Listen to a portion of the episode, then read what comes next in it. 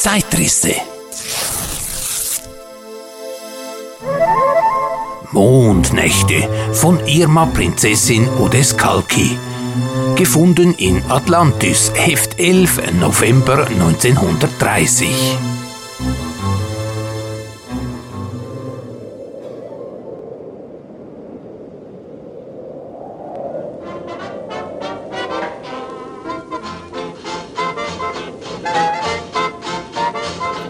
Oktobernacht auf der Grotzenalm über dem Königssee.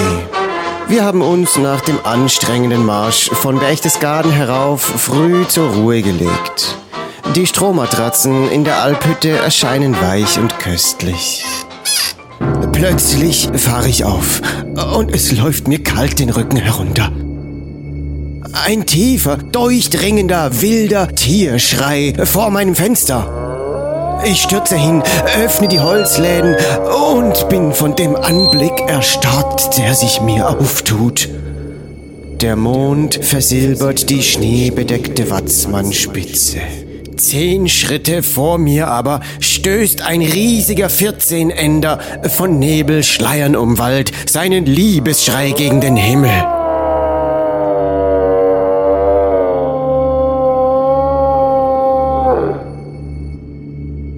Das Haupt erhoben, das starke Geweih zurückgelegt, erscheint der Hirsch wie ein Fabeltier aus der Urzeit. Der Mond steht über den Bergen wie in den ersten Tagen der Schöpfung.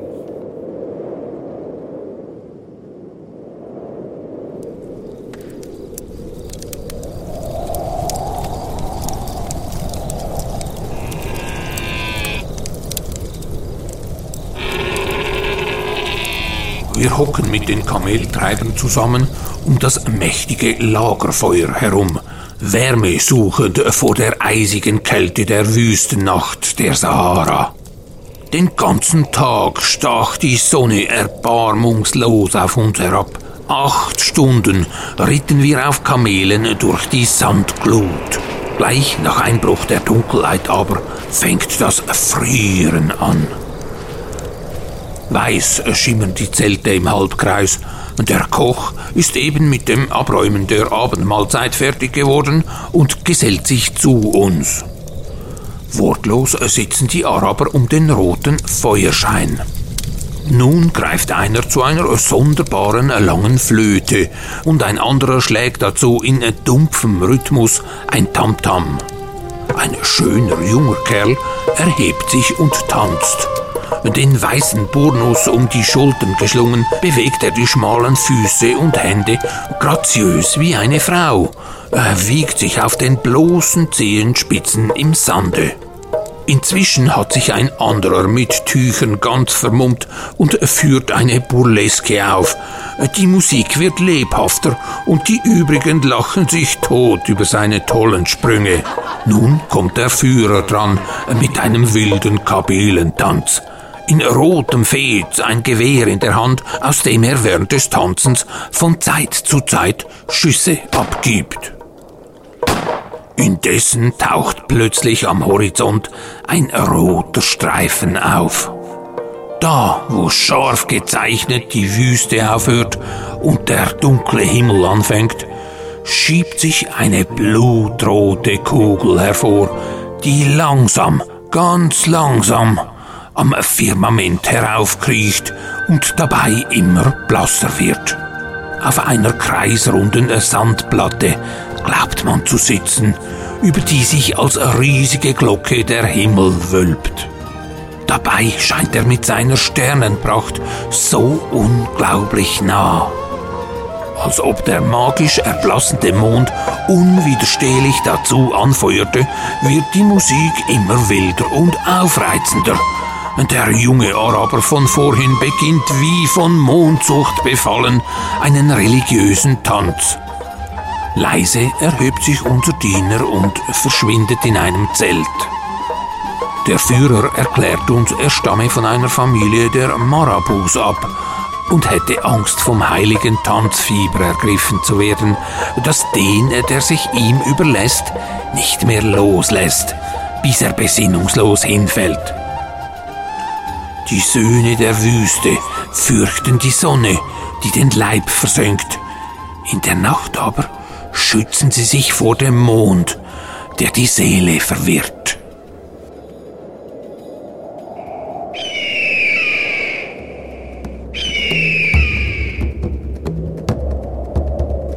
Südwestlich von Santa Fe erheben sich schroff aus dem flachen Lande gewaltige, unheimliche Felsformationen. Viele sind oben ganz abgeplattet, weswegen ihnen die erobernden Spanier im 16. Jahrhundert den Namen Mesa, das heißt Tisch, gaben. Die Mesa Encantada oder verzauberte Mesa liegt vor uns. Vertikal steigen von allen Seiten die Felswände auf, um oben ein großes Plateau zu bilden. Auf diesem befand sich vor tausend Jahren ein Indianerdorf. Ein einziger Pfad führte hinauf, so dass sich diese Felsenfeste gegen herannahende Feinde leicht verteidigen ließ. Als eines Tages alle Bewohner, bis auf einige alte Frauen und Kinder, beim Ackerbau am Fuß des Berges beschäftigt waren, bebte die Erde und die Hälfte der Mesa stürzte zusammen.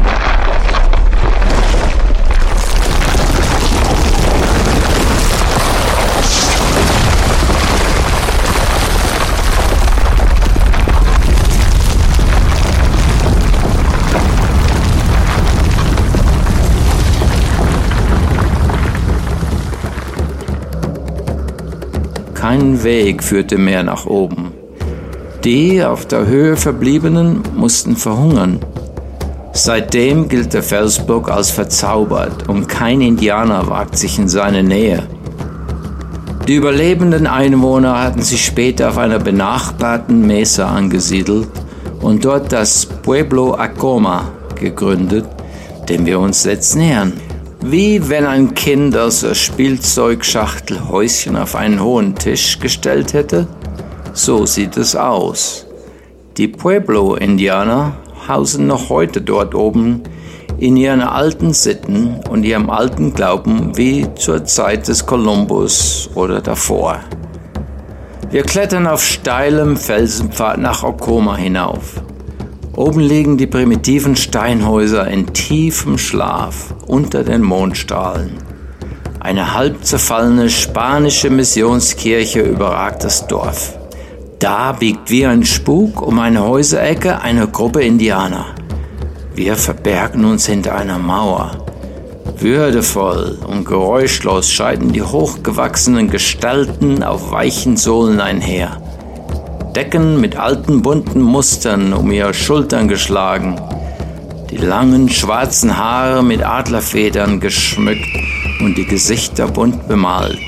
Sie gehen auf die Kiva zu, den runden Heidentempel, der in keinem Pueblo fehlt. Einer nach dem anderen steigt von oben die Leiter hinunter, die in das Innere führt. Wer weiß, was für einen geheimnisvollen Kult sie in der hellen Mondnacht vornehmen. Vielleicht klagen sie ja Unglück der alten Mutter Mond.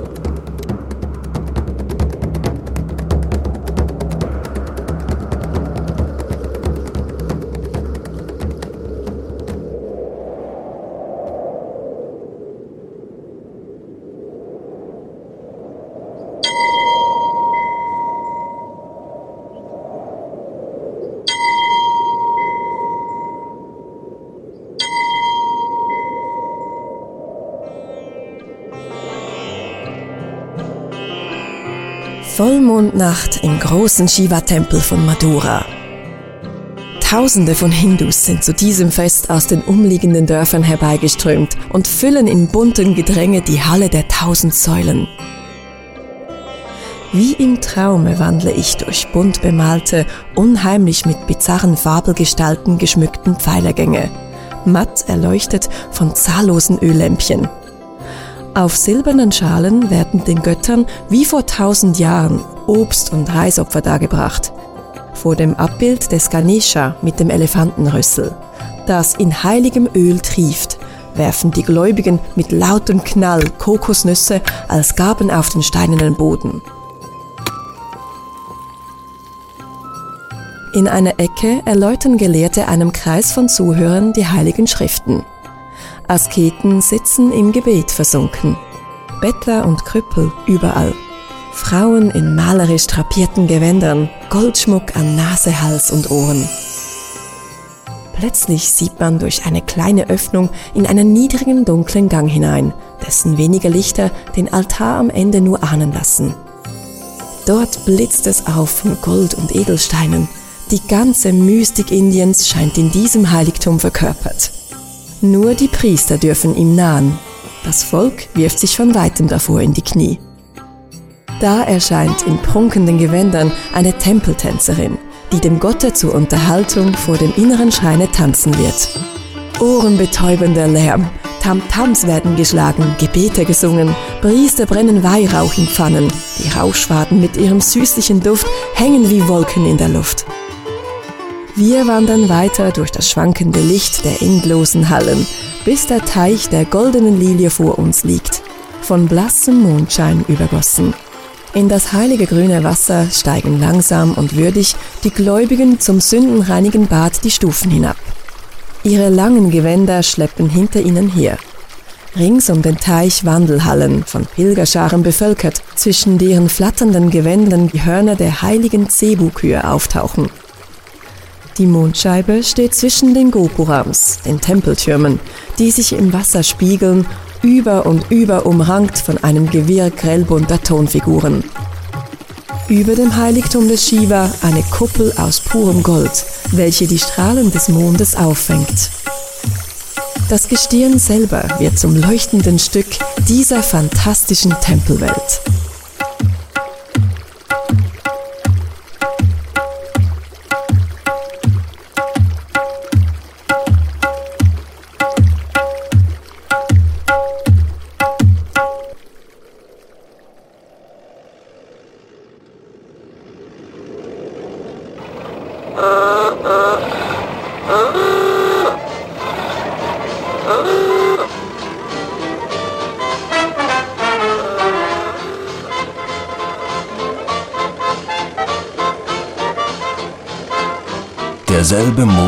Mond scheint auch über New York.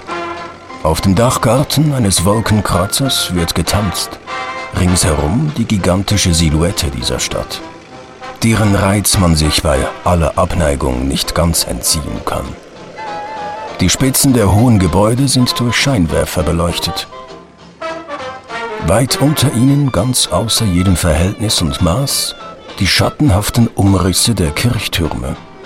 Das technische Zeitalter scheint verkörpert in der geraden Zweckmäßigkeit, der abgestuften Wucht dieser Riesenhäuser, zu Ehren der unheimlich seelenlosen Götzen der Zahl erbaut. Doch selbst hier hat der Mond eine magische Wirkung. Er leuchtet hinein in die steinernen Schluchten der Vernunft und des Zwecks.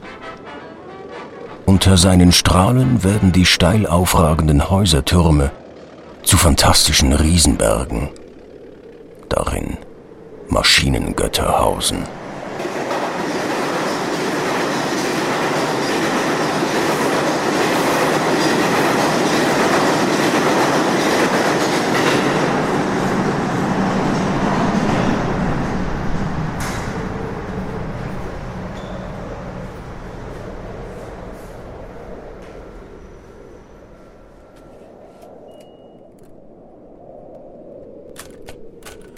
Die Nachforschungen zu der von einem italienischen Adelsgeschlecht abstammenden Irma Prinzessin Odescalchi gestalteten sich eher, naja, sagen wir mal, schwierig. Bei dieser Dame geizt selbst das Lexikon des österreichischen Hochadels mit detaillierten Informationen. Das Licht der Welt erblickte die Prinzessin 1863. Mit 23 heiratete sie Leopold Graf von Edelsheim Julai von Maroschnemet und Nadaschka, einen österreichisch-ungarischen Adligen. Die beiden hatten eine Tochter, Paula Edelsheim Julai. Inwieweit Irma Prinzessin oder Skalki, wie sie meistens genannt wird, zu Lebzeiten als Reiseschriftstellerin in Erscheinung trat, lässt sich nicht eruieren. Das Büchlein durch Dschungel und Tempel, Reiseskizzen aus Ceylon und Südindien erschien posthum erst 1927. Die Prinzessin war bereits drei Jahre zuvor verstorben. Ob der in Atlantis gefundene Text Mondnächte eine weitere bis dato unveröffentlichte Textskizze war, lässt sich nicht mit Sicherheit sagen. An der akustischen Umsetzung der Mondnächte waren folgende Stimmenkünstler beteiligt. Raffaelius Alva Cruser, Zeitwanderer mit der Hirschbegegnung der unheimlichen Art, www.raffaelius.com. Don Quelle, der Zeitrisseproduzent auf Mondmission in der Wüste. Philipp Pinkli, unser Mann in Übersee, mit seinem gewinnenden Akzent D. Chantal Ann Müller, respektive die bezaubernde Velvet Voice, siehe velvetvoice.ch, vor der kein Tempel sicher zu sein scheint, und Dominik Zeltner von mietmaul.ch. Der sympathische Alpöhi aus dem Dockenburg, Besitzer der vielleicht markantesten Werbestimme, welche die Schweiz zu bieten hat. Zeitrisse Mondnächte von Irma Prinzessin Odescalchi. Gefunden in Atlantis, Heft 11, November 1930.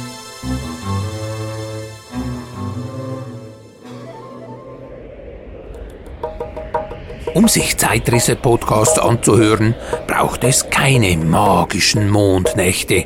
Sie sind jederzeit verfügbar auf Spotify, Apple Podcasts, äh, Deezer etc., auf YouTube und auf www.zeitrisse.ch.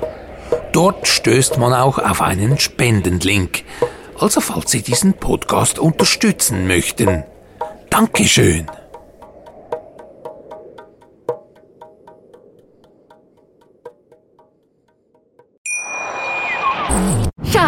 Ich bin neu verliebt. Was? Da drüben. Das ist er. Aber das ist ein Auto. Ja, eben. Mit ihm habe ich alles richtig gemacht. Wunschauto einfach kaufen, verkaufen oder leasen. Bei Autoscout24. Alles richtig gemacht.